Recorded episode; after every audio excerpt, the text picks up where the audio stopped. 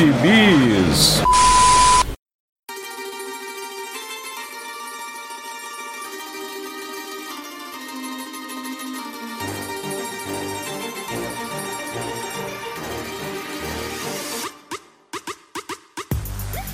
E aí, jagunçada, bem-vindos a mais uma edição do Pilha de Bis, o seu podcast semanal do site Arte Final.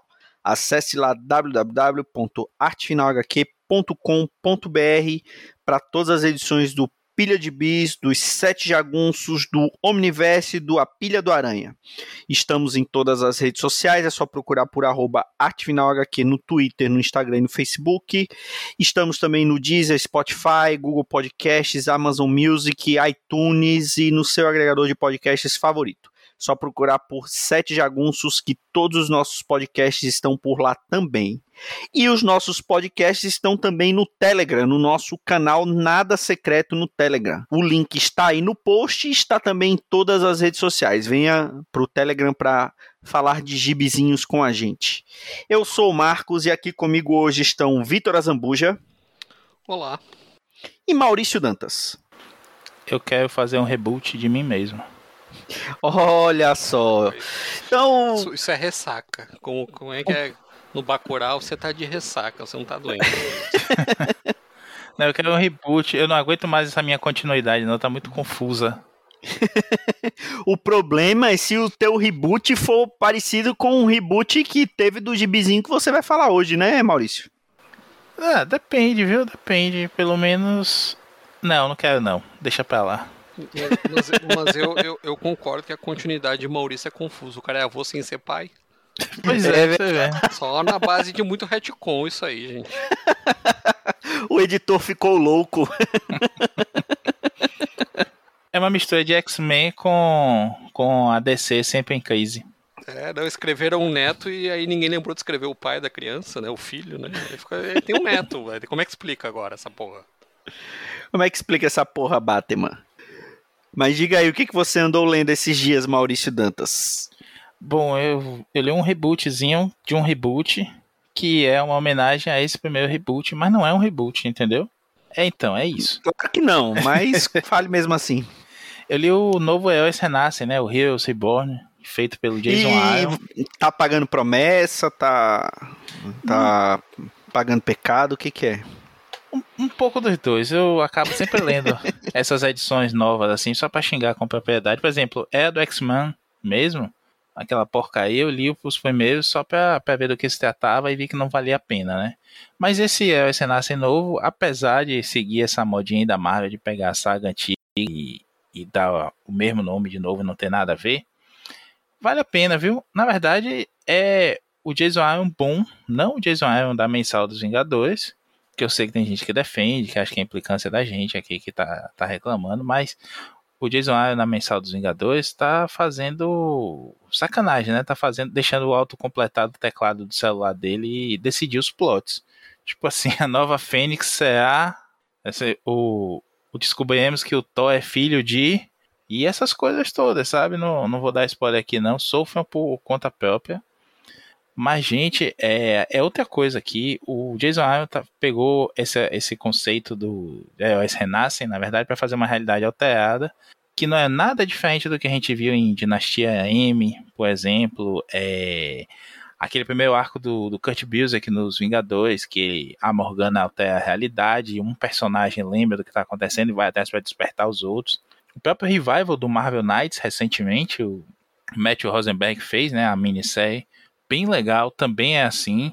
Todo mundo tá numa, na realidade que tá com outras vidas. O Frank Castle é policial, o Matt Murdock nunca, nunca teve poderes. Assim, ele tem um radar, mas nunca foi o demolidor e tudo mais. E alguém desperta e vai atrás para acordar os outros e descobrir o que é que tá acontecendo ali. É a mesma coisa aqui. Aqui é o Blade, que é o caçador de vampiros, que é um dos Vingadores agora no run do, do Iron, que acorda nessa nova realidade em que os Vingadores nunca foram formados e por conta disso as coisas estão bem diferentes. E se torna, na verdade, um universo da DC.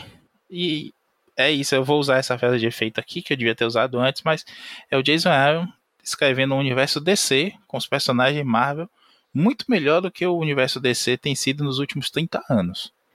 É divertidíssimo. Que absurdo, que É, é absurdo. hein? divertidíssimo, Marcos. Eu juro pra gente você. obrigado a ouvir essas coisas. Fiquei curioso agora. Eu fiquei com Não, vontade não. de ver esse negócio. É sério, na mensal do, dos Vingadores, a gente tem lá o agente Coulson, né? Que tinha morrido, ele ia trazer de volta e a gente vê lá que tem umas ligações com o Mephisto, sempre ele. E a gente não sabe como ainda, mas ele trouxe o Esquadrão Supremo de volta. Um outro, uma outra versão do Esquadrão, não é nenhuma daquelas que a gente conhece, não é nem aquele Imperium que o Hickman usou nos Vingadores recentemente, é uma outra versão e parece que ninguém se tocou ainda que essa é uma, uma versão dos personagens que a gente já viu 10 mil vezes. Mas eles são a- o, é, o Esquadrão Supremo da América, né? Que é claramente o Hickman dando uma cutucada aí na Liga da Justiça da América. E nessa realidade de heróis renascem, o, eles são os heróis. É, então, são bem caracterizados mesmo como um super-homem, um Batman, o, o Nighthawk, né? O Falcão, Falcão da Noite, Falcão Noturno. É um senador americano negro, ou seja, ele já mistura aí, né, com aquela versão do, do, do Falcão Noturno do Marvel Max, que é do Poder Supremo, com outras versões, todo o uniforme dele é o clássico dos, do, do Grunwald, por exemplo, não é aquela roupa toda preta de couro, enfim. Ele tem uma cacetada de coisa diferente nesse novo Esquadrão Supremo, e ele vai caracterizando bem próximo mesmo do que é a liga que a gente lembra, digamos assim, do desenho animado, vai lá. Então, tem aquela pegadinha mais dark da, da Marvel, tipo, tem uma página dupla que é o, o Hyperion até a cabeça do Galactus. O Galactus chegou na Terra, avisou que ia fazer acontecer, os, o, o Hyperion veio e pau, veio uma, uma bala e atravessou a cabeça do Galactus. Fim da ameaça do Galactus para sempre. O surfista toma um cacete também, e assim, ele brinca um pouco com essas mudanças que aconteceram na história da, do universo Marvel, sem os Vingadores, mas ele também vai por esse outro lado de cadê os personagens, né, então, né? Onde estão os Vingadores? A clássica pergunta. E eu gostei muito da, da primeira edição, que ele, ele constrói esse mundo. Falei, hum, isso ficou legal, hein? A arte é do Ed McGuinness, que vocês lembram dele com o Jeff Lubb lá, desenhando todo mundo parecendo o bonequinho da Michelin, mas ele melhorou muito. Sensacional, sensacional. Eu gosto dele, eu já gostava naquela época, apesar de bem cartunesco, ele desenhou até aquela minha dos Thundercats que saiu aqui no Brasil, ficou bem legal. Ele tava no, nos Vingadores, no começo do Age agora. né? E isso, ele tá no Isso, começo isso, do isso. ano.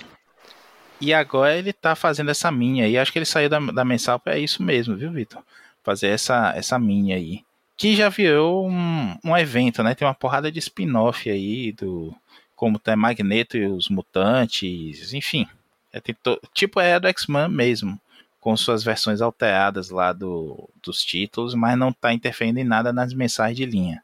O que é legal, você sair aqui os encadernadinhos, como tá saindo Império agora, como saem outras sagas, você pode pular se você quiser, como o próprio era do X-Men de novo, repito. Mas se você quiser ler pelo menos as- a principal, eu ainda não li os tains nenhum não, mas eu tô gostando desse principal. a partir da edição 2 ele foca a 80% da edição na história de um personagem. Aí os 20% do final, assim, umas 7, 8 páginas, ele anda um pouco com a história, que invariavelmente vai ser o Blade encontrando alguns dos personagens, convencendo eles a de que a realidade está errada e que precisa ser consertada, né? É, o, o Thor já apareceu, a, a nova Fênix, eu não vou dizer quem é ainda, leiam, e o Capitão América também, que não tinha sido descongelado, onde é que ele estava, tem toda essa pazepada aí. E na história, a história do Império, principalmente, é muito boa, é o Super-Homem da Marvel mesmo, assim, na, na, na forma como ele caracteriza. Me lembrou um pouco a mensal do Sindicato do Crime, que tá saindo pela DC agora, que é basicamente o, o Ultraman é o super-homem do Snyder, né? Dos filmes. Que é criado por uns pais escrotos e que se tornou um adulto escroto que acha que é herói. Mas aqui ele caracteriza muito bem. Eu quero destacar também a história do Flash.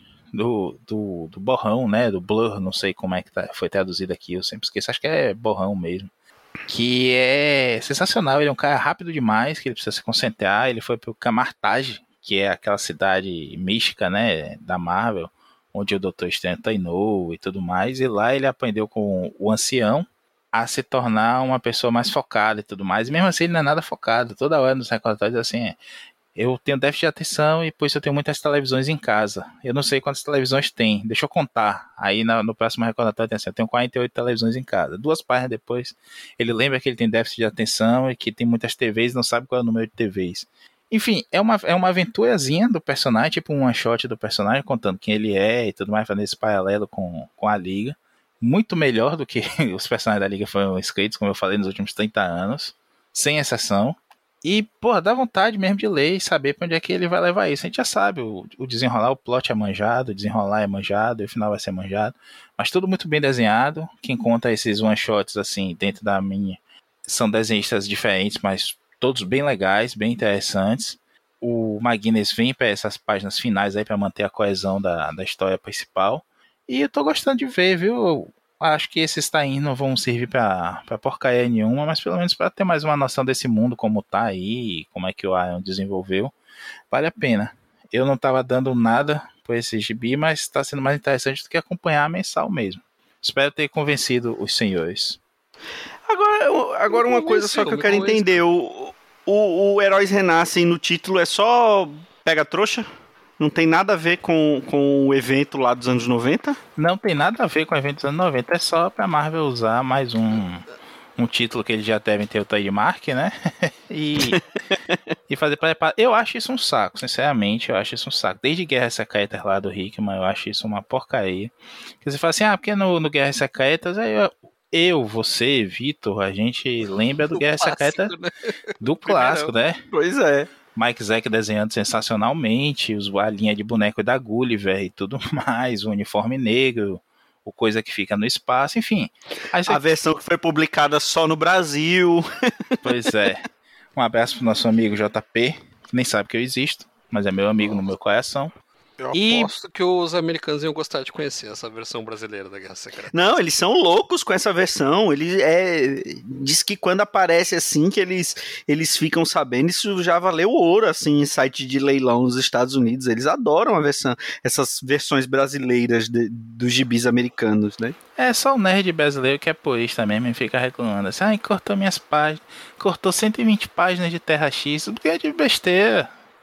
Né, de, e, e, com certeza deixou a história melhor, já disse. Terra X é um saco. a história do JP, a história escrita pelo JP é melhor do que a que o Alex Ross concebeu e foi escrita lá pelo pelo Jim, Jim Kruger, né? Sim, com certeza. Eu fiquei curioso, viu? Acho que eu vou gastar alguns megabytes da, da minha internet para conhecer essa, essa história. Hum, realmente eu fiquei curioso para para ver. Eu, eu sou putinha de versão alternativa, então não era nem muito difícil de me convencer. Ah, eu gosto também. Eu acabo querendo ver pelas é, pelas mudanças mesmo, né? Enfim, para ver o que, que, foi pensado de diferente ali, os nossos heróis em outras é, situações. Eu gosto, a gente falou recentemente de, de, de Dinastia M, né? E tá ali um belo gibi de realidade alternativa também, que é feijão com arroz do Bendis, mas que empolga você ler. É bem desenhado, é bem escrito e te entretém, não vai mudar a sua vida não, mas se você tiver um encadernadinho e puxar um dia lá da, da estante, você vai lembrar assim, pô, isso aqui é legal, quero reler. Não tem nada melhor, não tem um elogio maior a um gibi que eu possa fazer. Ah, somos três então. Eu, eu gosto também dessas versões alternativas, inclusive quando são ruins. As do Scott Snyder são ruins, tá? Aquele metal, aquilo tudo que ele inventou é ruim. Seja, é verdade. Sou, eu, eu tô tentando ler Death Metal, eu me sinto obrigada a, a, cautelar todos os ouvintes, né? É ruim, é ruim, tá? Vai começar a sair no Brasil em breve, é ruim. Mas leia, né? Você vai ler mesmo, assim, dependendo da minha opinião, quem sou eu, né? Pra querer dizer o que você deve fazer ou deixar de fazer. Mas eu gosto também dessas versões alternativas, eu sempre procuro. Estão ressuscitando o selo What If lá fora, né? E eu acho isso muito legal. É, fiquei curioso, não tava dando nada, não tava nem aí. Eu, é aquele é aquele evento que tava fazendo o mashup de personagem, né? O Doutor Destino com o Juggernaut e tal. Não tava dando muita bola, mas agora eu confesso que eu fiquei bem curioso. E você, Vitinho, o que, que você andou lendo esses dias? Rapaz, tem um. Não acabei de ler porque tá difícil. É... Mais um que você leu pela metade vai falar. Não, mas isso é, isso é, a história da minha vida, né? Eu tenho. Eu separo a minha pilha em, em três ou quatro categorias. Uma delas é de bis que li pela metade, né? Na, na, minha coleção. É, mas tô lendo, vou, vou acabar. O Vitor podia fazer igual o Silvio Santos, né? Eu não li, mas minha esposa leu. Não, eu, eu faço. leu. Eu, eu faço, mas eu não li, mas Maurício leu e me disse que né, é assim. me disse que eu vou gostar, então acredito que Maurício é, é brother. O cara, eu aproveitei a semana geek, fazer o meu merchan de novo, né? Não ganhei nada para isso, tá? Gostaria, mas não ganho.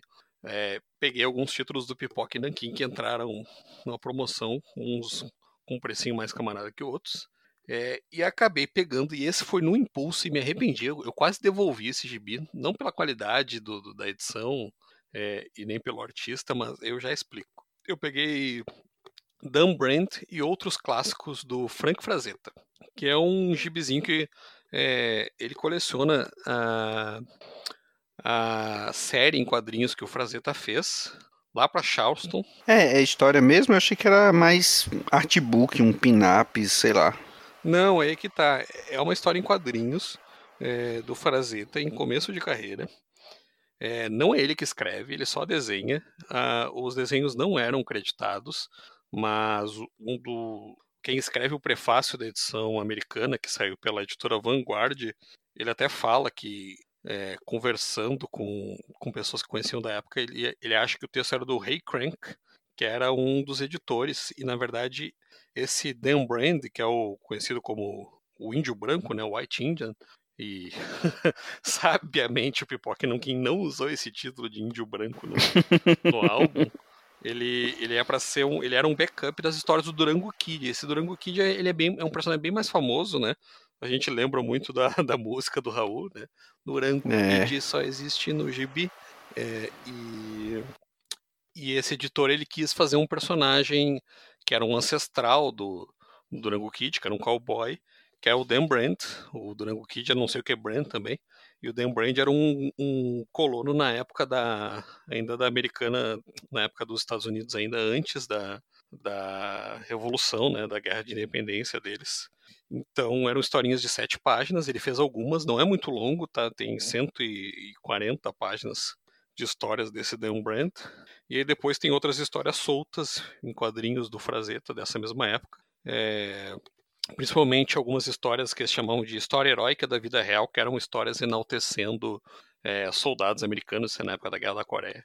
Então eram histórias enaltecendo, isso foi publicado na década de 50, e é ainda mais datado do que outros gibis publicados na, na década de 50, sabe? É um gibi bem datado, é uma arte competente do Frazetta, mas não é o Frazetta que a gente está acostumado nos pin-ups, nos posters e em capas de, do Conan, né? Não é aquele Frazetta, ainda é um Frazetta é, que está achando o estilo dele, né? Inclusive nessas outras histórias é, que compõem o álbum varia bastante, assim, tem, um, tem histórias que ele usa um estilo mais infantil, tem outras que ele usa um estilo mais cartunesco, tem umas que ele faz, tem uma em particular que eu comentar, que eu vou comentar, que ele faz é, inspirado no Hal Foster, né, parece que ele está fazendo uma história do Príncipe Valente, é, é, competente, mas não é o Frazetta que a gente aprendeu a, a conhecer e amar, vale como curiosidade de ver um começo de carreira e uma história em quadrinhos escrita, é, escrita não, mas desenhada por ele.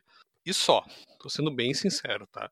É, a edição do Pipoca Nankin é maravilhosa, etc e tal. É um formato maior um pouco que o americano, parece um, um formato álbum europeu, não chega a ser tão grande. Muito bem cuidada, muito bem reunida. Eles mantiveram as cores originais. É, em alguns momentos até estão um pouco ruins as cores, mas eles mantiveram, fizeram um trabalho de, de restauração e não de recolorização. É, então a preservação histórica está muito legal, tem é, capas que até textos editoriais e textos de anúncios desenhados pelo pelo Frazetta que eles mantiveram, que eles traduziram o texto, viu? Panini dá para traduzir esse tipo de texto, tá? Só uma dica. É, tem inclusive uma que vem um, um aviso legal, assim, de notarial, dizendo que a editora pertence ao fulano de tal e tal, que eu acho que tinha que ser publicado em alguma parte da revista, e acabaram publicando junto do desenho do Frazetta, e eles traduziram isso, tá ali o texto todo traduzido. Então esse Ismena é bem legal. Mas vale só pela curiosidade histórica, tá? Eu, eu não vou devolver, e pensei seriamente em devolver esse gibi de Mediano de volta para Amazon.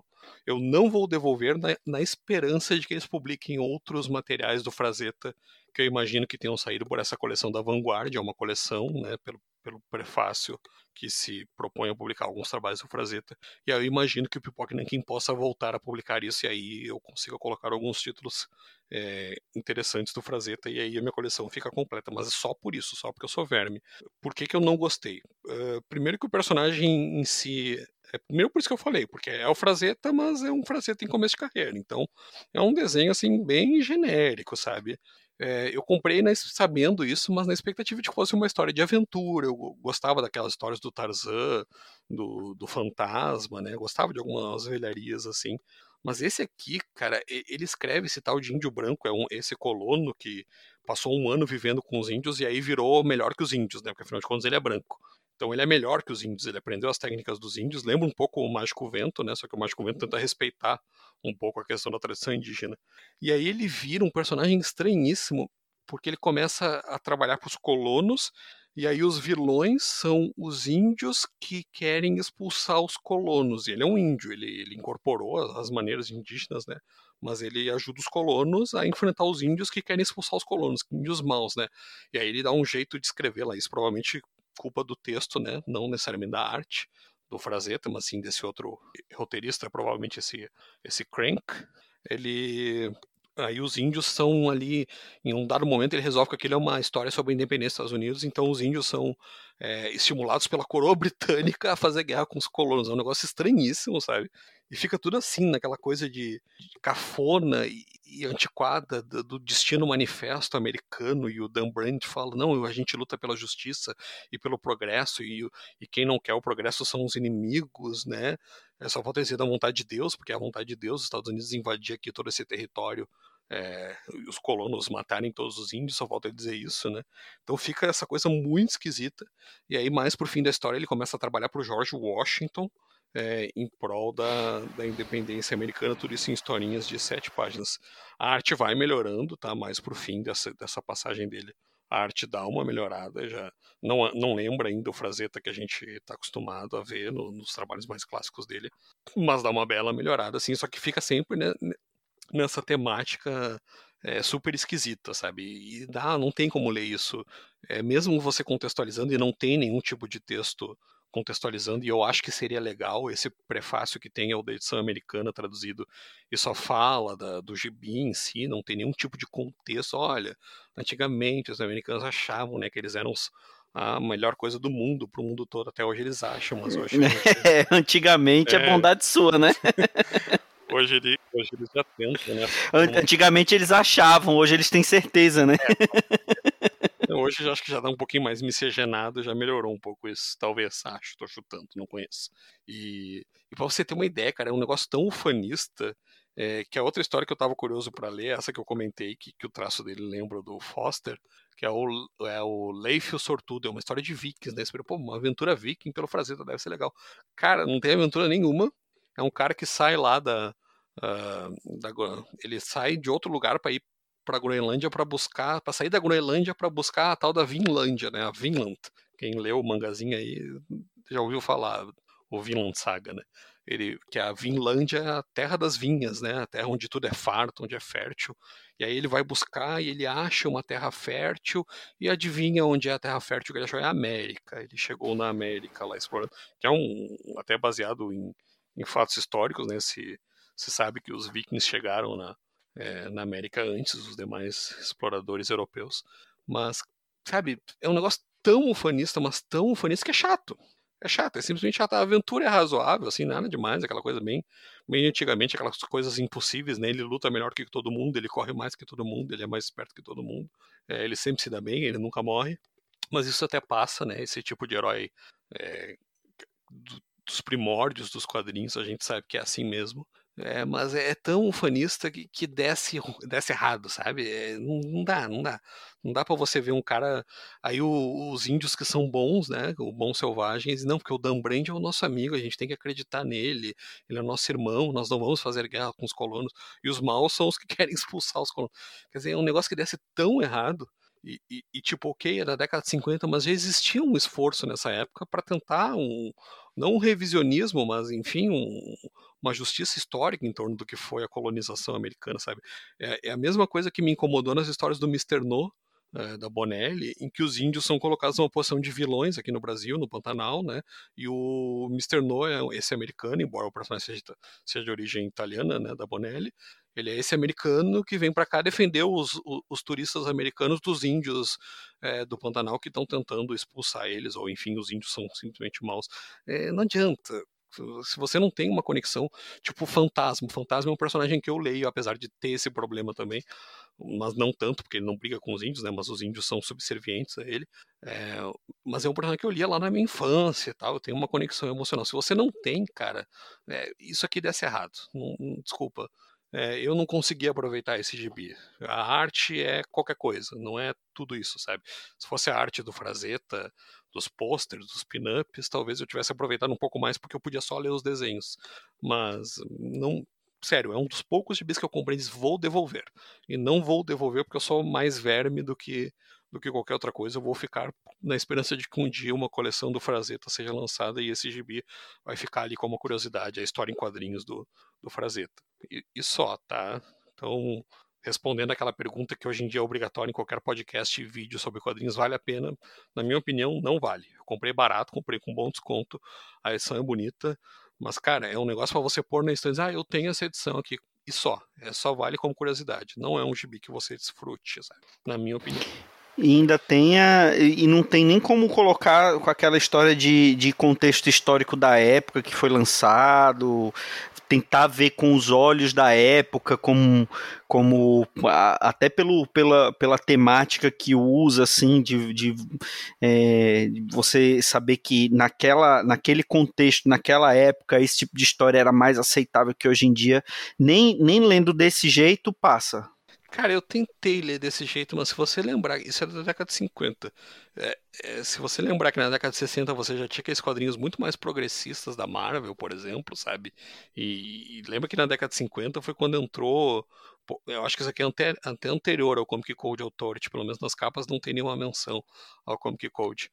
É, foi a fase bobinha da DC, foi a fase dos monstros na Marvel, né? E depois nos anos 60 você tem lá os heróis da Marvel e e aquelas pautas mais progressistas que eles tinham.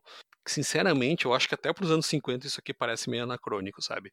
É, talvez por esse contexto da guerra, talvez isso fosse um, um mote da editora, né? Fazer personagens mais ufanistas e tal. É, mas não sei, para mim não foi suficiente pensar isso. Ah, mas é antigo, porque eu não lembro do Tarzan e do Fantasma ser tão assim, sabe? Porque o Tarzan e o Fantasma ficavam lá em países fictícios, né? Não tinha essa coisa do, do fanismo americano. O problema deles é que eles eram brancos que entram num contexto da, da selva misteriosa, né, que é uma, um tema bem recorrente dos pulps, né, da, da África misteriosa, que tudo pode acontecer no, na selva.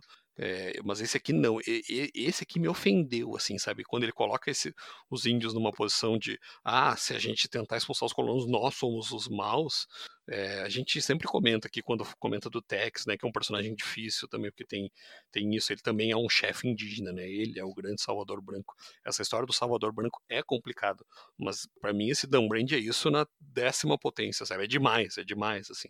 É, precisava claro, não sei se o contexto da época, assim, a gente sabe que os anos 60 foram bem efervescentes nos Estados Unidos, foi a época do movimento pelos direitos civis, muita coisa começou a mudar só naquela época e não mudou até hoje. A gente sabe disso, mas eu acho que deve, deveria ser anacrônico até naquela época. Por isso, talvez um, um editorial falando sobre isso é, e como esse gibi era recebido, é, talvez fosse interessante. Lembrando que não era um gibi que fosse o carro-chefe, né? ele era um, um backup, então é possível que tenha passado despercebido e só vi, viesse a ser lembrado é, pelo nome que o Frazetta tem hoje, né? Eu queria só dar um, um, um risco aqui de ser cancelado, mas é, falar contra aí essa, esse exagero da galera de criticar e problematizar uma série de histórias, como você falou, do fantasma, Vitor. É preciso enxergar, como vocês falaram bem aí, esses, esses produtos dentro do, do seu contexto. E analisar se dentro desse contexto eles são é, bons ou não, como você está fazendo aí. Mas eu já vi gente criticando até na banca isso uma vez, quando saiu um gibi do Fantasma, que antes dessa leva agora recente da Mitos, eu lembro de um pessoal, uns dois nerds assim mais novos falando, né, mas Fantasma é é errado porque é isso, é o, é o Salvador Branco e não sei o que. Beleza, mas olha a época que isso estava acontecendo. É, é o, a jornada do herói, né? E a, a, toda a cartilha do, da identificação do personagem com, com o seu público daquela época.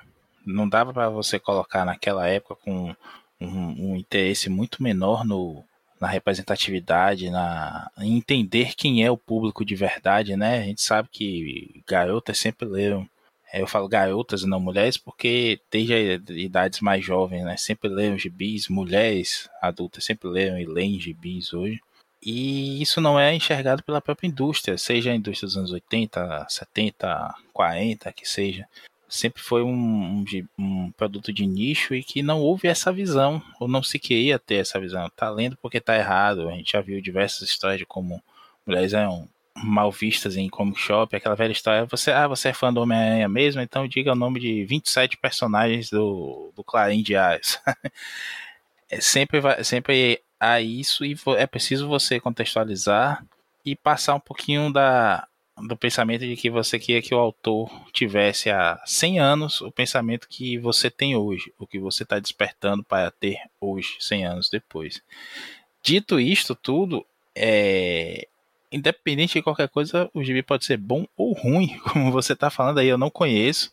Eu gosto muito do trabalho do Fazeta, mas não conhecia isso, não, não, não tinha noção desse gibi, nem que ele tinha saído, na verdade, confesso.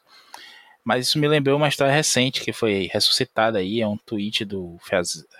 Frank Fazetta Girls, um Twitter muito legal, é o Fazetta Girls na verdade, que posta muita arte dele e tudo mais, tem um apoio aí, eu acho que meio que uma corredoria até da filha dele, a Saia Fazetta, que também tá no Twitter e que posta muita coisa legal da arte do pai e da arte dela também, que também é artista, que é um, um pôster de um filme do Clint Eastwood de 1977, que o Fazetta fez, o Clint Eastwood encomendou ao Fazetta, né? Ele gostava muito das artes dele, encomendou o pôster para o filme, e o fi saiu com esse pôster e tudo mais.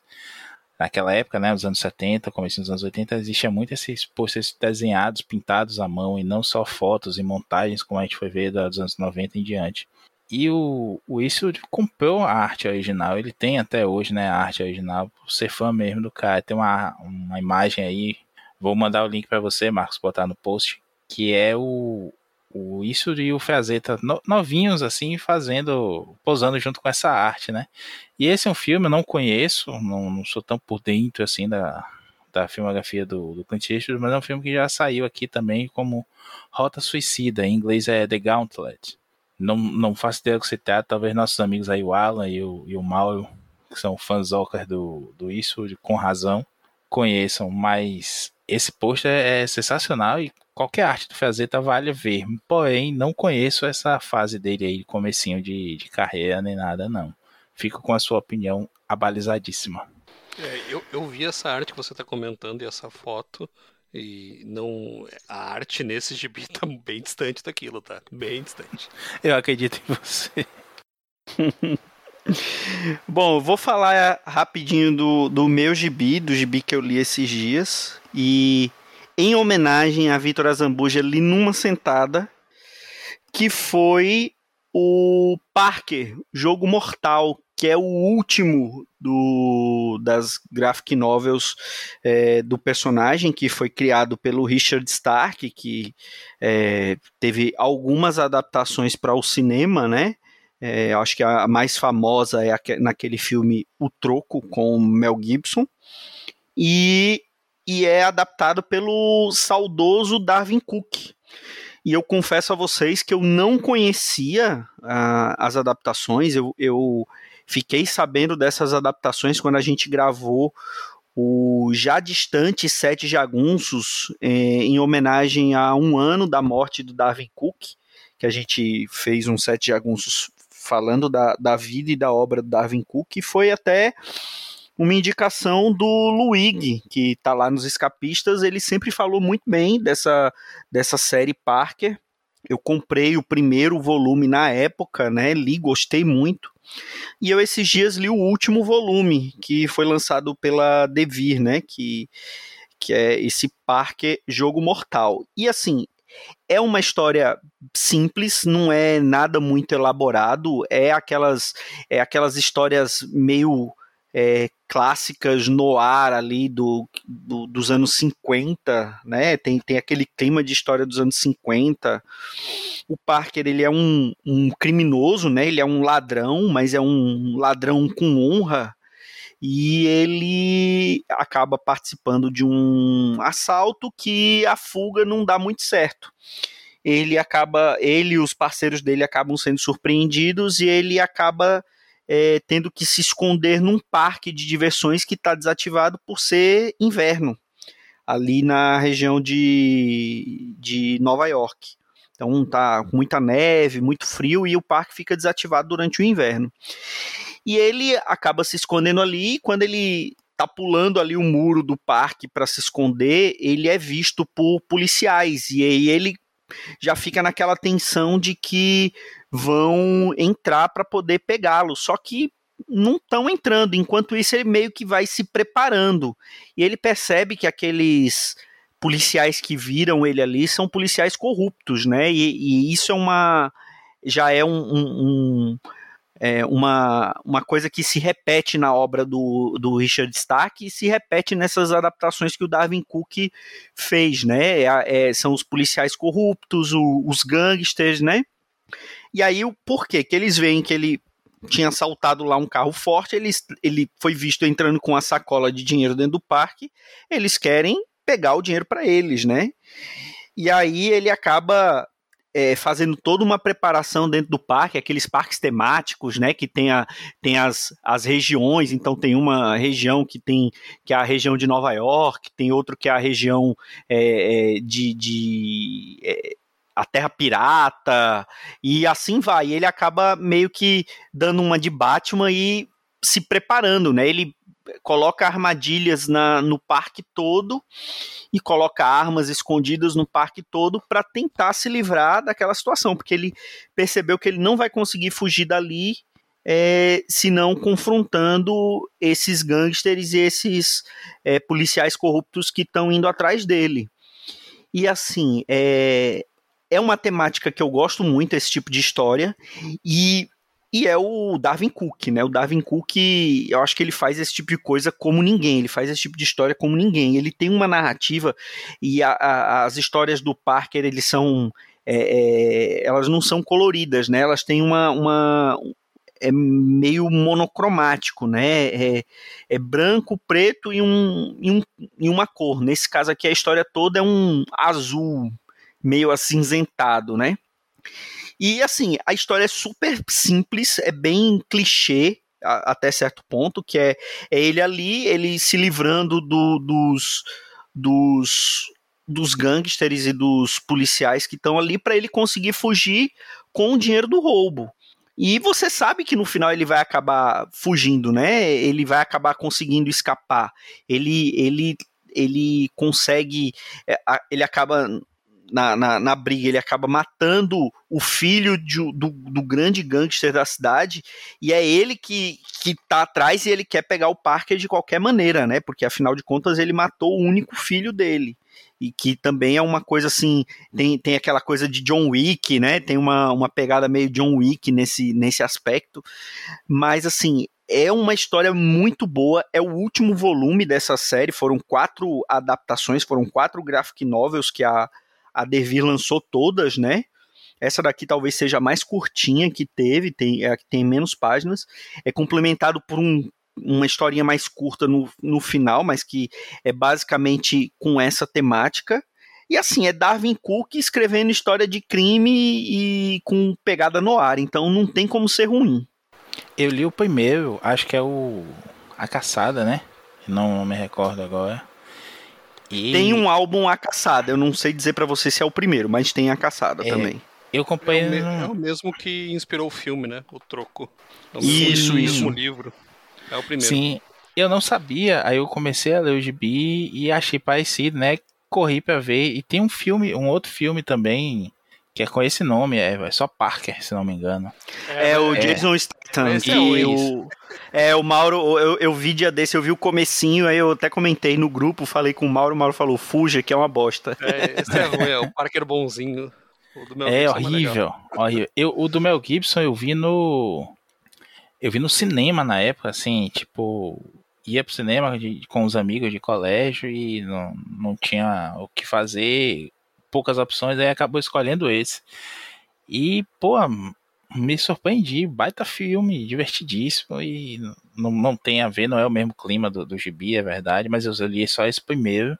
E é o que você falou, Marcos, é Darwin Cook, o cara é muito bom, tanto em traço quanto em narrativa. Nesse primeiro, eu lembro que tem um, mais de 20 páginas que é só silêncio, ele chegando na cidade, forjando a, uma identidade e se instalando num, num, num hotelzinho lá, ou, enfim, acho que é isso mesmo. E não tem um diálogo, é só narrativa visual, bicho. É gostoso demais. Eu não fui atrás dos outros ainda. Esse eu comprei numa daquelas promoções, na época que a Amazon fazia aquelas promoções sensacionais de Black Friday, antes de quebrar a concorrência.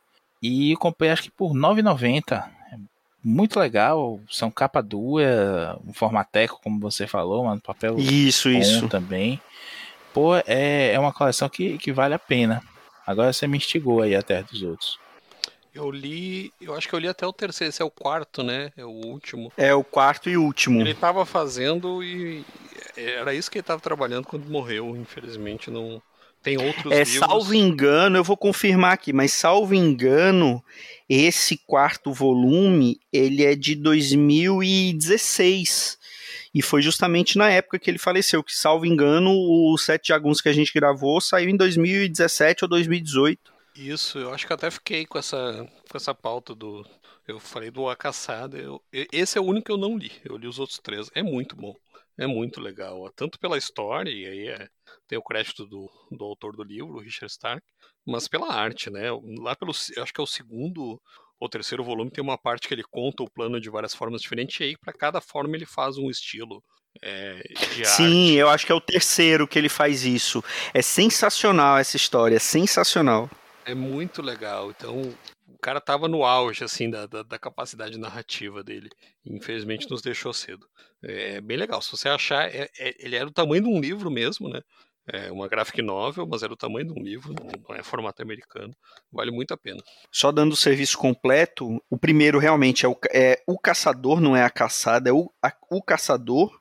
Depois o segundo é a, orga, a organização o terceiro é O Golpe e esse último Jogo Mortal que foi lançado pela Devir em abril de 2019, mas que a história é de 2016.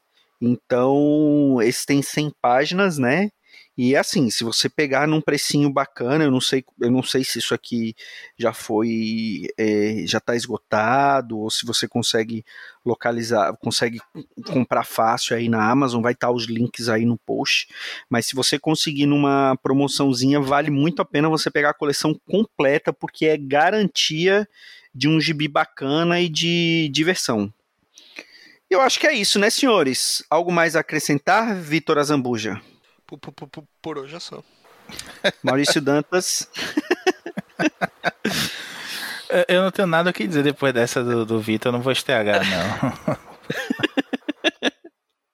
então é isso, pessoal. Até a próxima semana com mais um Pilha de Bis. Um grande abraço e tchau.